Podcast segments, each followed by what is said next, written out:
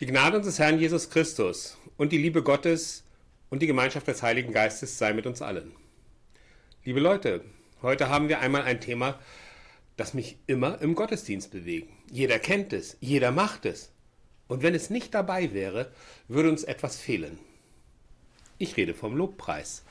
Ich rede davon, dass wir in unseren Gottesdienst mit christlicher Musik, dass wir den begleiten. Manche Lieder sind ganz neu, aber viele sind schon 400 bis 500 Jahre alt. Wir singen sie aber auch heute noch. Was ist eigentlich das Besondere an der Musik im Gottesdienst? Was macht Musik mit Christen? Kommen wir erstmal zur Sichtweise aus der Medizin. Musik hat einen Einfluss auf viele physikalische Vorgänge in uns Menschen. Sie verändert den Herzschlag, die Atmung und den Blutdruck. Selbst Muskeln und Hormonhaushalt werden beeinflusst. Musik beflügelt, macht glücklich, beruhigt, entspannt, sie ruft Erinnerungen wach und sie kann sogar Schmerzen lindern.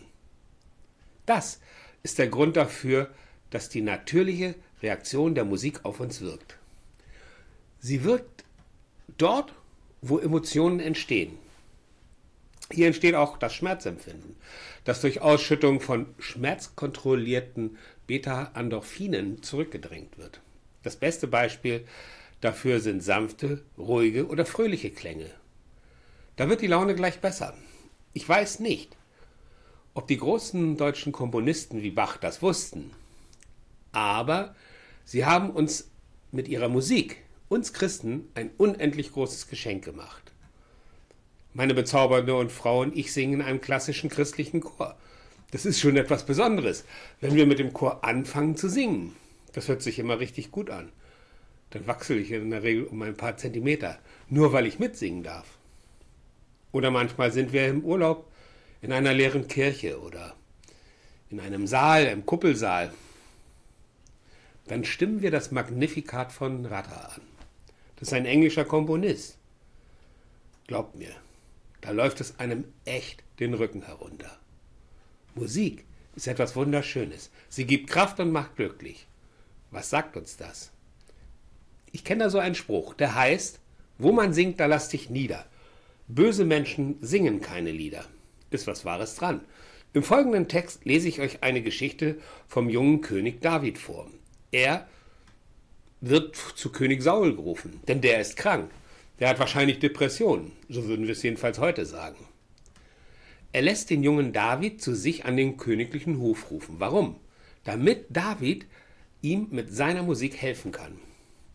Er brachte seine kleine Harfe mit und jedes Mal, wenn König Saul einen depressiven Anfall hatte, dann spielte David für ihn. Und es ging ihm sofort besser. Dazu lese ich euch aus dem ersten Buch Samuel 16 die Verse 14 bis 23 vor gelesen aus der Basisbibel. Der Geist des Herrn hatte Saul verlassen. Von Zeit zu Zeit quälte ihn aber ein böser Geist, der seine Stimmung verfinsterte. Auch der kam vom Herrn. Da sprachen Sauls Leute zu ihm, Du weißt, dass ein böser Geist es ist, durch den Gott deine Stimmung verfinstert. Unser Herr braucht nur etwas zu sagen. Deine Knechte stehen bereit. Wenn du es willst, suchen wir einen Mann, der auf der Harfe spielen kann. Wenn dann der böse Geist Gottes über dich kommt, gleiten seine Hand über die Seiten, und gleich wird es dir besser gehen. Saul antwortete seinen Leuten, also geht, seht euch um nach einem Hafenspieler und bringt ihn zu mir.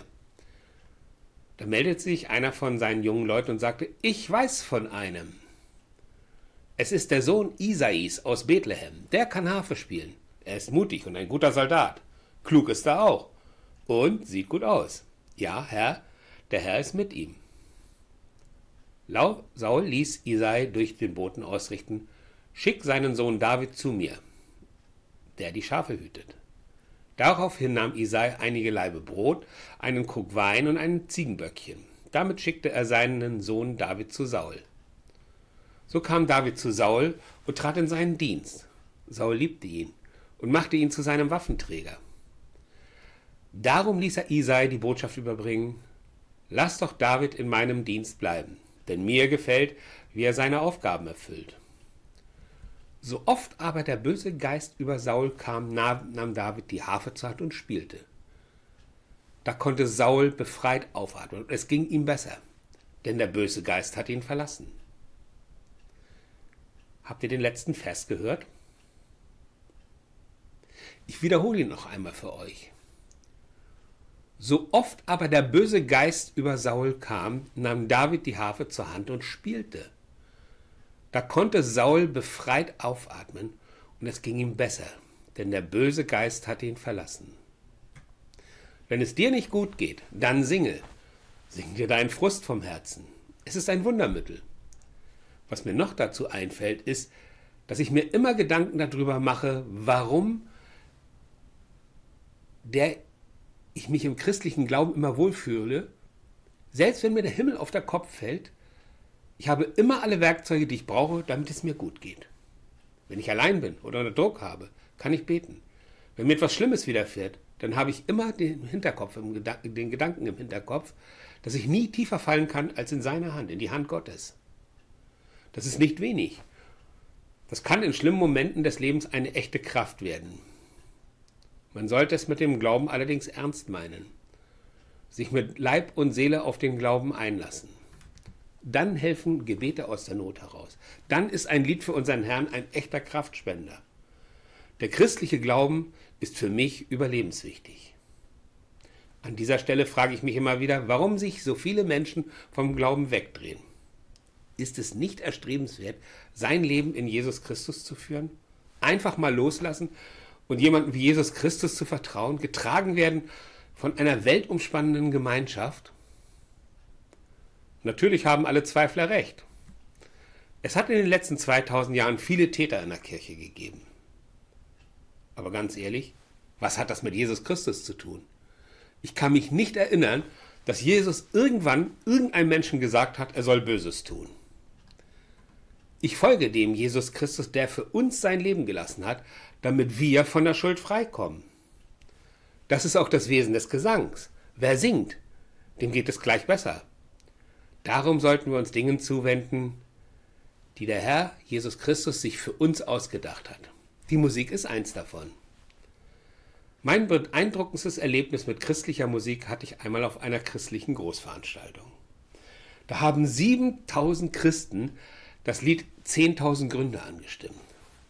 Das war für mich ein Gänsehautmacher. Ich merkte die Kraft des Glaubens in einer gigantischen Stimme. Da merkst du dann, wie klein du als Einzelner bist. Und wie viel Kraft 7000 Stimmen haben können. Nun kommen wir einmal zu dir. Stell dir einmal vor, du bist ein Teil dieser Umwelt weltumspannenden Community. Ein Teil des Leibes Christi. Ich lade dich in einen Gottesdienst ein. Sing mit uns. Entfalte die ganze Kraft des Gesangs. Lass dich heilen, wenn du seelischen oder körperlichen Schmerz hast. Das ist nicht einfach nur so dahergesagt.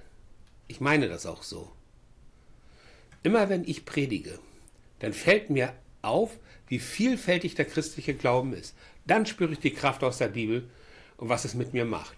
Früher war das anders. Da bin ich permanent in meinem Leben, in meinem Leben hinterhergerannt. Da war jeder Tag ein Kampf ums Überleben. Seit ich aber Christ bin, ist das mittlerweile für mich Geschichte. Ich habe den Menschen gefunden, der zu mir passt. Meine bezaubernde Frau. Ich bin Christ und lebe in meinem Christentum. Das gibt mir Frieden, ganz tiefen inneren Frieden. Merkt ihr was? Das ist das, was einen Christen ausmacht. Tiefer Frieden in mir und immer ein Lied auf den Lippen. Das ist gelebtes Christentum. Und das kannst auch du haben. Du musst nur dem Herrn vertrauen und einen Schritt auf ihn zugehen. Das ist ganz einfach. Ich will es noch einmal für euch zusammenfassen. Ich predige heute über die Musik und ihre Wirkung auf uns Menschen. Es ist mit der Musik wie mit anderen Dingen im christlichen Glauben. Als sich unser Gott Gedanken gemacht hat über uns Menschen, da hat er sich Gedanken gemacht über die Wirkung auf uns Menschen. Es ist mit der Musik wie mit anderen Dingen im christlichen Glauben. Als sich Gott Gedanken gemacht hat über uns Menschen, da hat er vor allem darüber nachgedacht, was wir Menschen brauchen. Da hat er über, vor allem darüber nachgedacht, was er tun muss, damit sich die Schritte erfüllen, die er vorhat. Er gab uns die Bibel, damit wir alles nachlesen können und verstehen. Und natürlich die Musik. Die haben wir auch von ihm bekommen. Alles zusammen ist ein Paket, wie es uns Menschen gut gehen kann. Und diese Geschichte ist schon über 2000 Jahre alt. Mit dem Alten Testament sogar deutlich über 3000 Jahre. Für mich ist es ein Grund, diesem Glauben zu folgen. Aber es gibt auch noch einen sozialen Aspekt für meinen Glauben. Alles, was mich der christliche Glauben gelehrt hat, passt vorne und hinten. Denn nichts, was unser Christentum lehrt, weicht von gesellschaftlichen Normen ab. Die Gebote findet man selbst in unserer deutschen Verfassung wieder. Selbst in der Personalführung gelten Grundsätze aus der Bibel. Wenn ich alles zusammennehme und auf mich wirken lasse, dann spüre ich förmlich, wie mein Glauben zum Maßstab für mein Leben geworden ist. Wie ich für alles einen Satz in der Bibel finde, der den Menschen, die sie lesen, Gerechtigkeit gibt. Und noch einmal die Bitte an dich. Denk einmal nach über das Gesagte. Der Glauben an Jesus Christus hat etwas Befreiendes. Und wenn du in den Lobpreis einstimmst, dann wird das Lied schnell zum Kraftspender.